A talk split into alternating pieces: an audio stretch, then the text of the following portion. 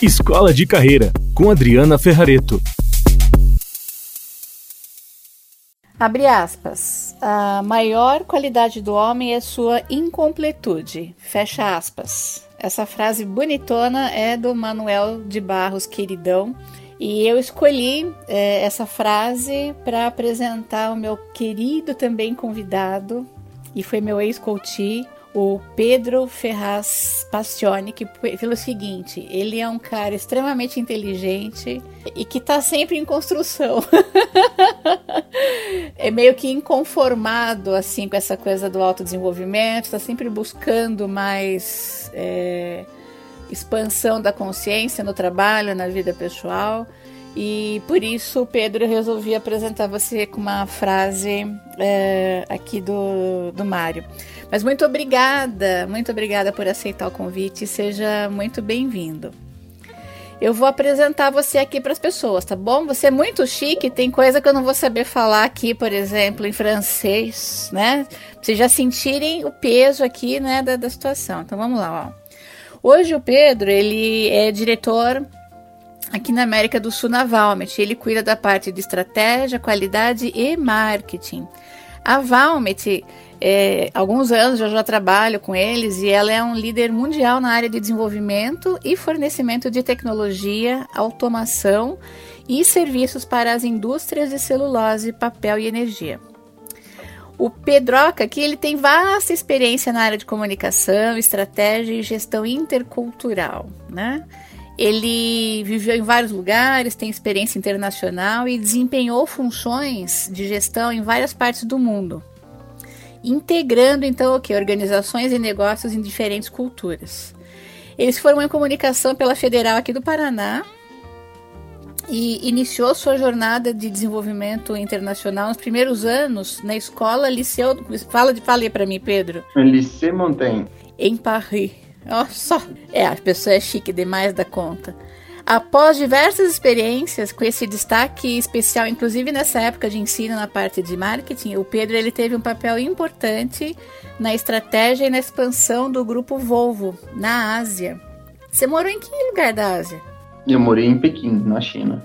Barbaridade. É, e tudo isso antes de voltar para o Brasil, quando ele resolveu estabelecer-se aqui com família e aí veio trabalhar na Valmet, é, aqui na, na, América do Sul. Bom, uh, Pedro do Céu, meu querido, seja muito bem-vindo com todo esse cabedal de conhecimento e experiência. É um prazer ter você aqui com a gente, viu? Imagina, o prazer é meu. Mano.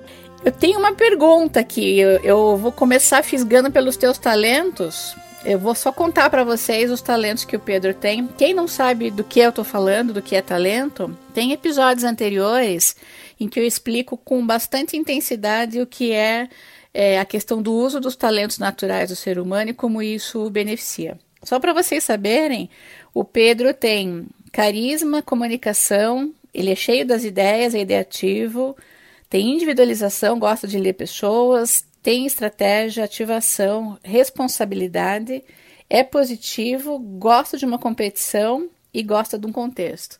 Mas ligado à comunicação, o teu talento levou você para a federal ou a federal levou você para comunicação? Como é que foi essa, essa pegada aí da sua formação? Foi intencional isso?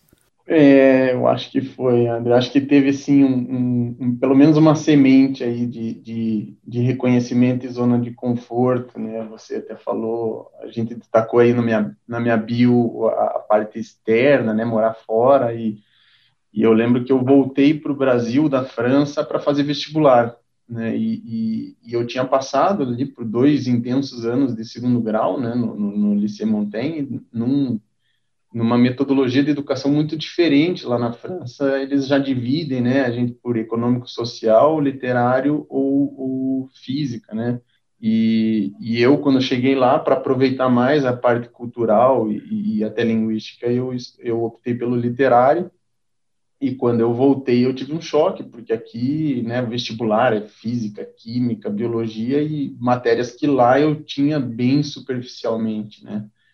Então eu comecei a levar um pouquinho caldos aí de, de, de vestibular e apostila e, e, ao mesmo tempo tendo que decidir que carreira eu ia iniciar, né? E, então num desses papos assim de, de, para onde eu vou, eu comecei a trabalhar mais com eliminação, o que, que eu não conseguia me ver fazendo. E acabei nessa parte de comunicação, de, de, de, tentar explorar o que eu já tinha começado a trilhar com essa, com essa caminhada fora, né? Então, a comunicação sempre foi é, um pouco da minha zona de conforto, né?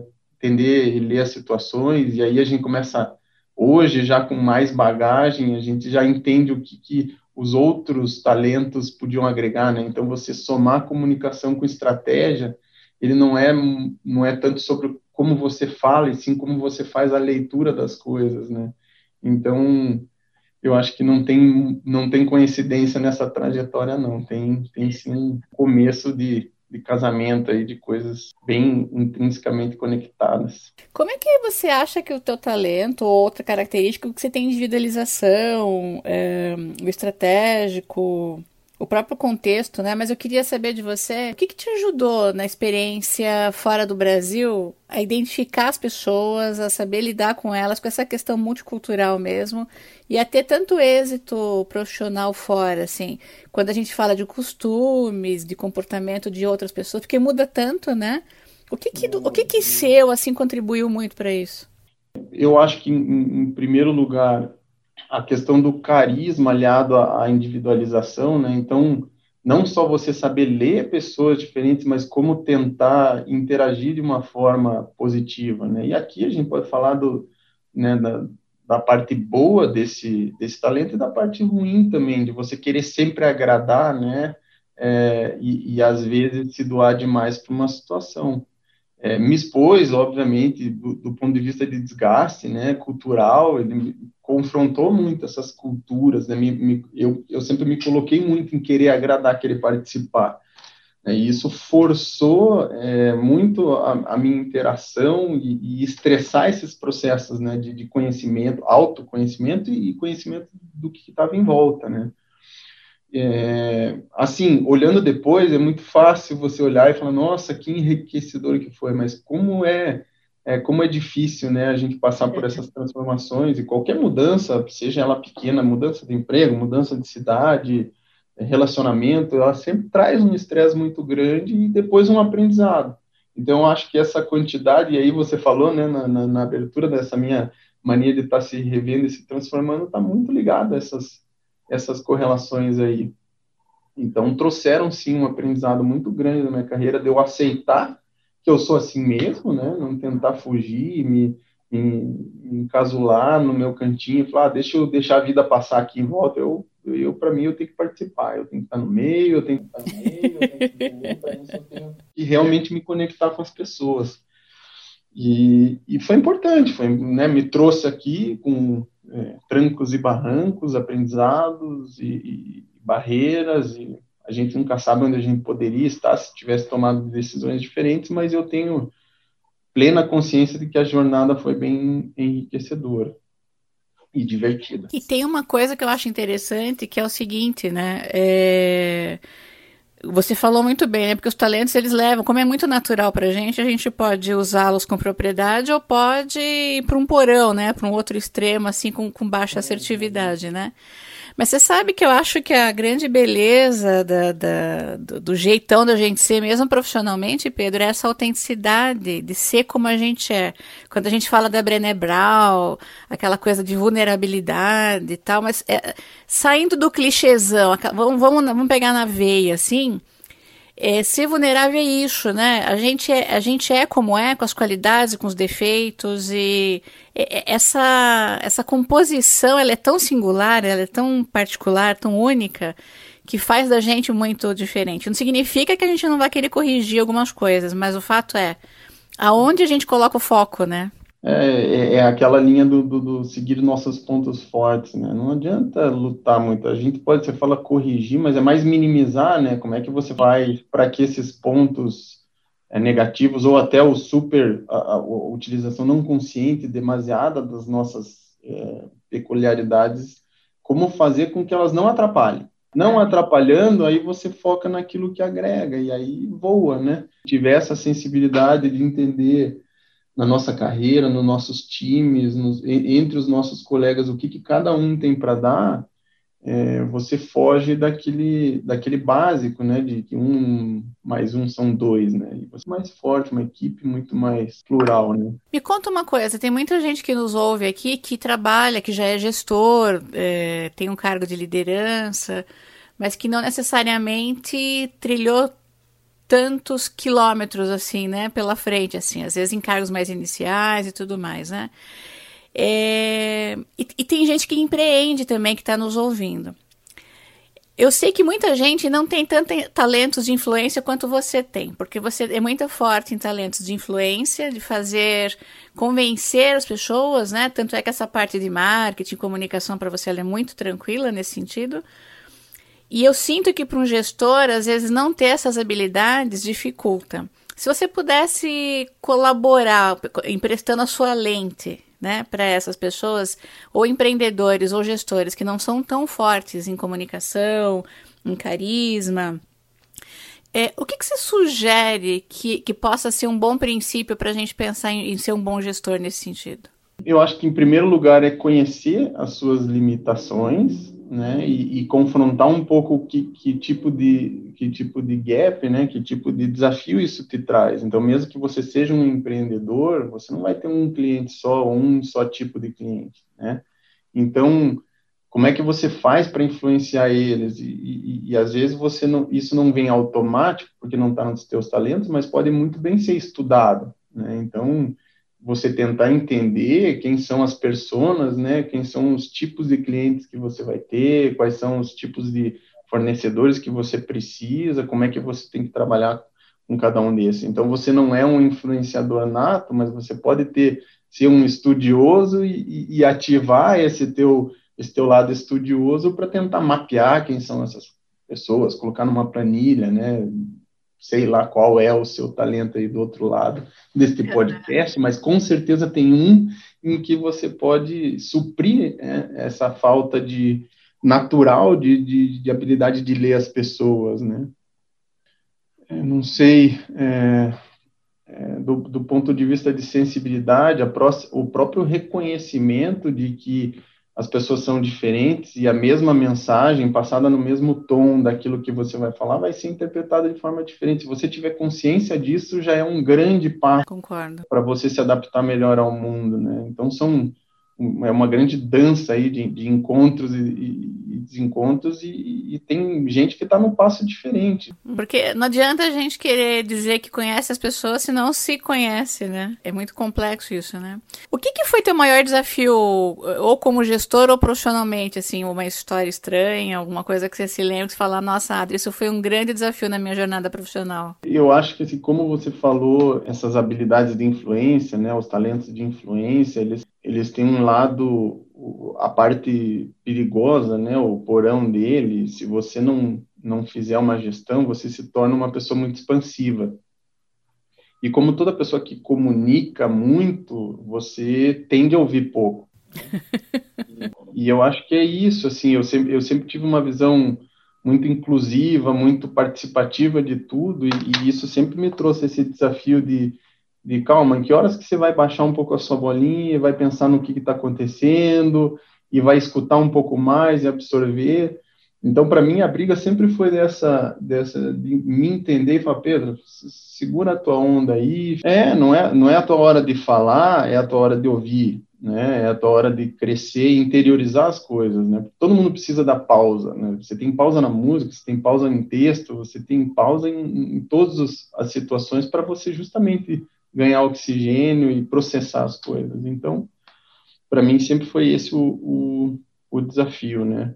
E, e, é engraçado porque você pegar esse perfil, né, que eu tenho e, e colocar primeiro numa indústria sueca, né, cheia de engenheiro para falar de, de, caminhão, né, que eu trabalhei no grupo Volvo, e agora eu, eu trabalhando na Valmet, que, que ainda é mais é, mais incrustada no B2B, né? São empresas construindo, é, montando a parte de engenharia e maquinário para produção de papel e celulose. Então, para mim o desafio foi, foi como eu minimizar esse, esse meu lado e, e tentar traduzir todas as ideias que eu tinha para uma linguagem que não é a minha linguagem natural, né?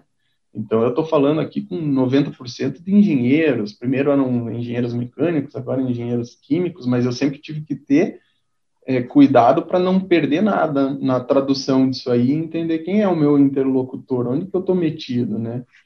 E, e, óbvio que se eu não estou no, me, no, meu metido, eu não estou numa agência de, de, de, publicidade onde a ideia pula pela orelha das pessoas. Então, como é que eu faço para me adaptar nesse universo que não é naturalmente o meu, né? Onde eu sou um corpo estranho? E como é que eu faço para doar e dar, né? Contribuir com o máximo com as ideias que eu tenho de uma forma mais assertiva?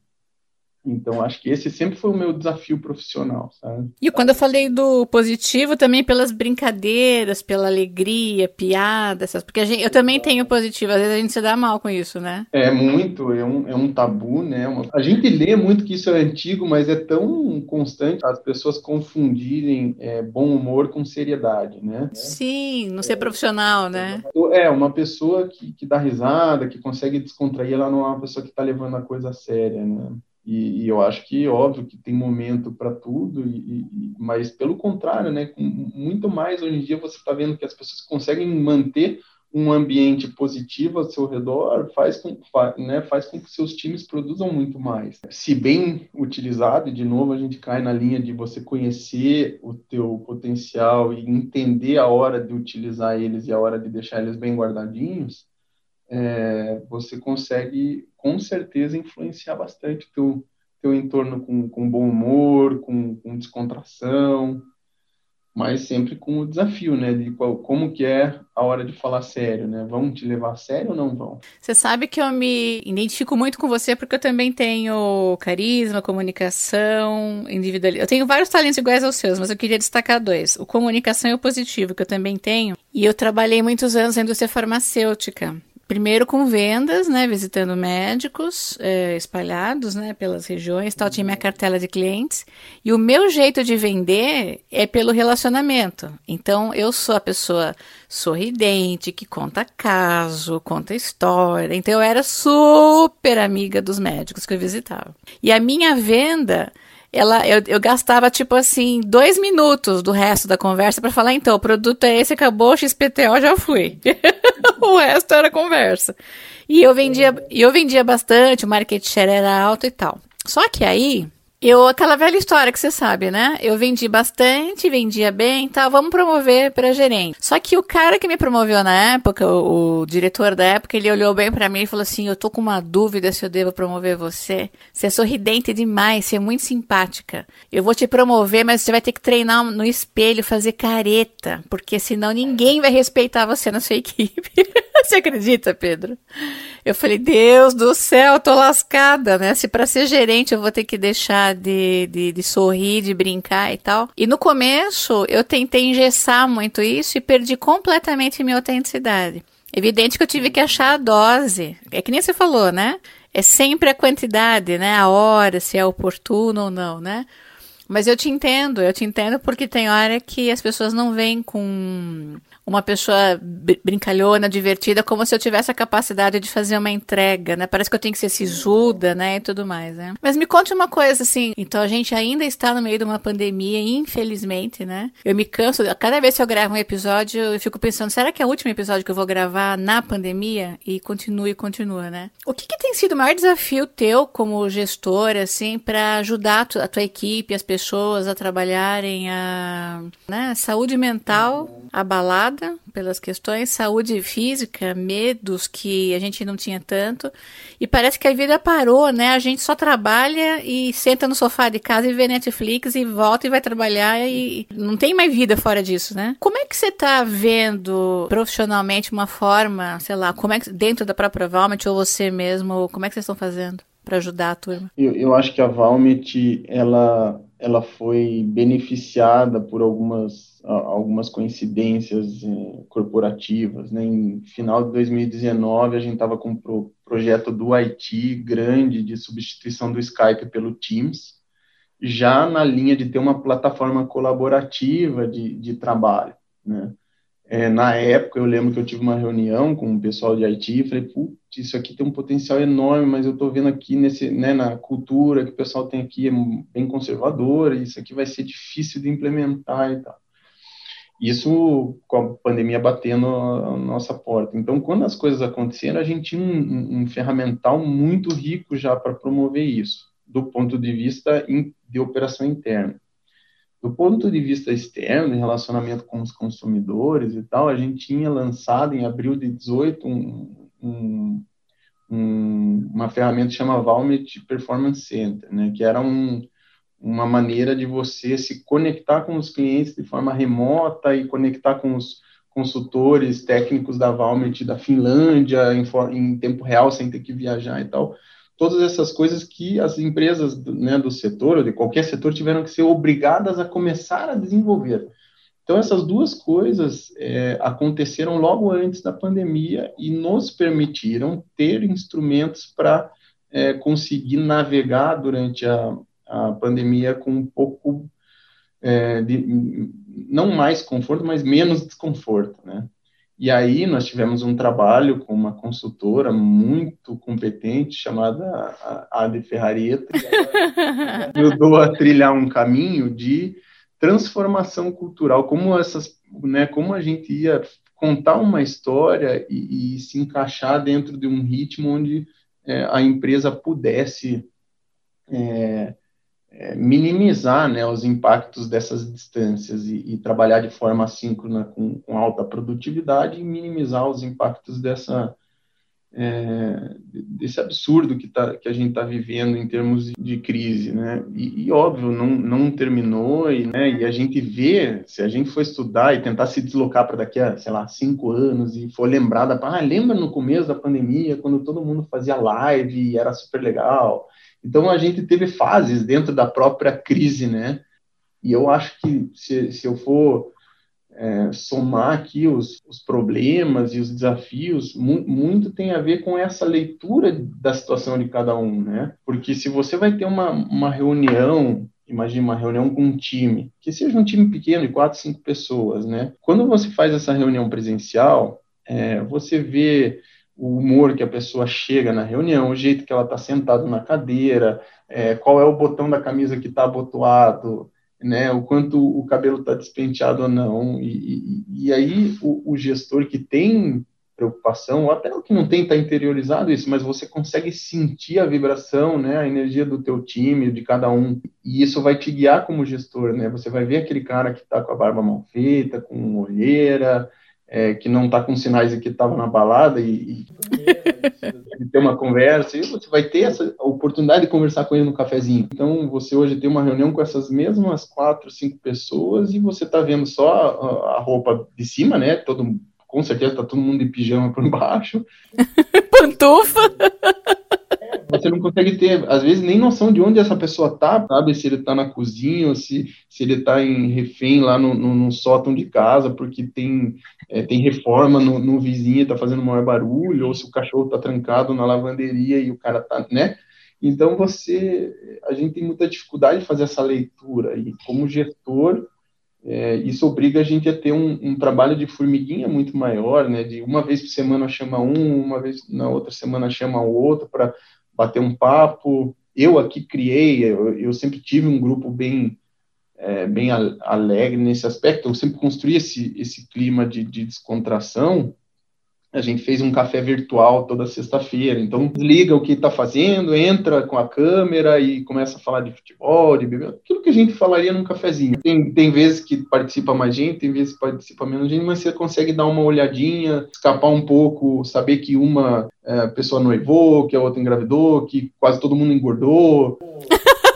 você fica mais tranquilo, você fala, não sou só eu. E as relações que tinham sido reduzidas a interações puramente profissionais, você consegue dar um pingo de humanidade e, e trocar de volta né, essa, essa questão. Então, óbvio que é paliativo, mas eu já falei com o time, né? Eu, eu tenho né, na minha equipe, eu tenho gente lá em Concepción, no Chile, eu tenho gente em Belo Horizonte, eu tenho gente em Sorocaba. Se a pandemia não tivesse me obrigado a fazer esse café virtual, meu cafezinho era com o pessoal aqui de Araucária e Curitiba. Não ia envolver as outras pessoas, né? Exatamente. Então, assim, tem muita coisa que a gente está aprendendo que vai poder agregar, óbvio que, que nada vai substituir, né, o contato humano e os abraços que estão todos esperando para poder voltar a dar, mas eu acho que a gente está aprendendo também a, a, a, se conectar de outras maneiras, né? Você sabe que olhando para mim mesma, que tem a minha empresa e não tenho o chefe, meu chefe são os clientes, na verdade, né? Uhum. O mercado é meu chefe, né? É, mas eu tenho que ter uma autogestão e eu tenho que me organizar de um jeito, porque sou eu keep, né? Aquela história. Então, se eu quiser dormir até mais tarde, depois eu tenho que dar um jeito de fazer o resto das coisas acontecerem e tudo mais. E sempre deu certo ao longo desses anos, eu consegui sempre manter esse, esse ritmo e tal. Só que agora na pandemia, eu estava até conversando com você antes de começar a gravar, né? eu notei que o meu ritmo mudou. Então, assim, eu não sei se é porque eu peguei Covid também e fiquei com a saúde mais comprometida, né, no final do ano para cá. Mas eu acho que mais do que isso, parece que a minha cabeça deu um salto, assim. É, o jeito como eu tô lidando com o tempo, as coisas pelas quais eu digo sim, as coisas para as quais eu digo não, elas estão mais criteriosas, assim, sabe? Tem horas que às vezes eu tenho que me contorcer, porque não é um hábito, né? Mas eu tenho dito mais nãos para as coisas, e às vezes é para mim mesma, não é nem para outras pessoas que me pedem coisas e tal. É do tipo, eu quero descansar e não fazer nada. E não fazer nada não é ler um livro de, de trabalho, ou sei lá, é não fazer nada, para poder dar tempo da minha mente se recuperar e tudo mais. E eu imagino que isso deva ser uma atitude que a gente deva respeitar também nos outros, porque o que está acontecendo? O trabalho remoto, eu noto que os muitos líderes ficam inseguros das pessoas não estarem de, é, sob a sua visão, assim, né, na, numa sala grande vendo todo mundo. E os caras estão trabalhando mais do que antes, porque é reunião atrás de reunião, e se a luzinha lá do sistema não tiver verde, porque você não tá online, você deve estar tá vendo sessão da tarde comendo bolinho de chuva. Então, uh, tem gestor que virou, assim, espião, né? Quando, na verdade, ele deveria estar tá focado no como ajudar essa pessoa emocionalmente a lidar com essa fase para continuar produzindo com qualidade e respeitando, porque a gente tem muitas questões aí que estão em jogo, né, com essa pandemia. Mas não tem sido fácil, né? Você tem feito alguma coisa específica para você equilibrar a tua ansiedade, saúde saúde mental, assim, nesse período, tá tocando baile? Não posso dar lista de remédios aqui. Veja, eu, eu, eu tô aqui na, na Valmet, eu sou um membro do comitê de risco, é, eu tenho a Valmet, ela tra, trabalhando com a indústria de papel, embalagem, lenço, fralda, papel higiênico, ela sempre teve dentro dessa característica de, de produto essencial, né? Então, se nós pararmos para uma, uma empresa maior de, de, produtora de papel não, não consegue fazer sua parada, a gente não tem é, itens básicos aí para mover o, o, mecanismo. Então, algumas pessoas que trabalham comigo são é, tem que trabalho não administrativo na área de qualidade, pessoal de inspeção, de campo, e como eles têm que vir trabalhar, eu também me senti um pouco na obrigação de estar aqui na, é, me expondo ao mesmo risco, até para fazer essa avaliação e trazer para o comitê de risco, né, onde algumas pessoas estão de casa, para eu poder fazer um pouco essa, essa avaliação e, e participar do, do, do, dia a dia para trazer protocolos mais firmes e, e, a realidade do que, que a gente está expondo os nossos colegas. Né? Então,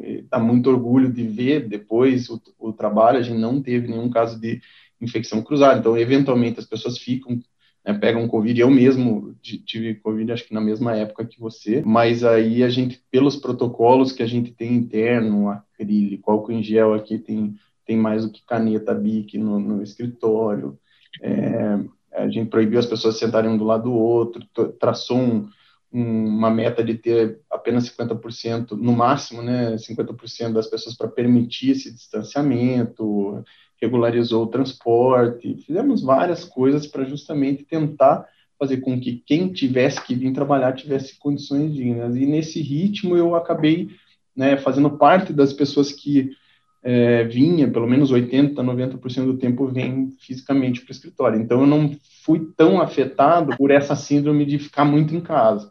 Né? Então eu tenho uma, a minha rotina não sofreu tanto nesse aspecto. Sofreu bastante do ponto de vista é, qualitativo, então não estou fazendo as coisas que eu fazia no meu dia a dia, eu estou me preocupando com outras, e eu acho que aqui vai um pouco de encontro com o que você estava falando das escolhas, né?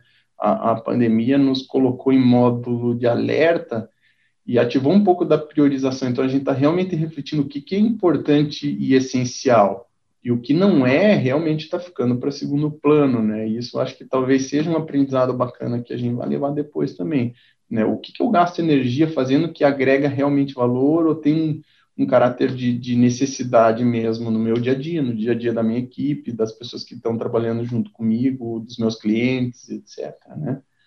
Fora isso, é, eu tenho procurado é, ver é, o lado positivo né, das coisas e dessas conquistas para minimizar aí o, o, impacto que a pandemia tem nas pessoas, entendendo que eu, como gestor, tenho uma, uma função aqui muito importante de, de fazer com que a vida dos outros também seja menos é, afetada. Né? E Pedro, se você, a gente está entendendo que as coisas mudaram muito, né? A perspectiva, é, a gente está entrando em contato mais com as emoções, é, a gente tem percebido a maneira é, como a política, a economia, como o mundo reage às, às grandes adversidades, né?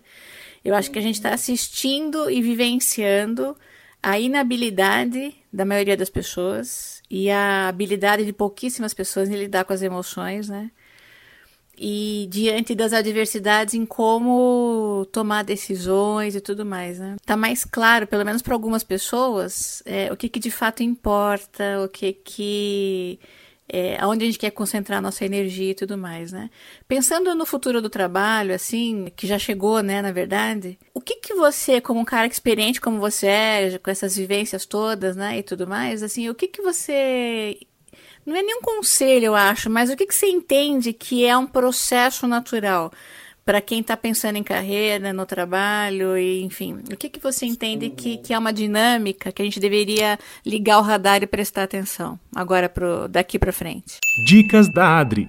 Quero conectar aqui a minha, a minha resposta para a tua pergunta com, com um conselho aqui, um, uma dica de, de, de pesquisa, de, de, livro. Na verdade, foi um palestrante, a gente teve um evento global, virtual, e a gente trouxe um, um alguém para dar uma palestra e tal, e esse cara era um, um, um inventor chamado Perto Polonen. Ele é um finlandês, estudou numa escola da NASA e foi premiado quando tinha 15 anos. Esses caras meio, meio gênio e tal. Ele fala muito sobre inovação e o futuro, né?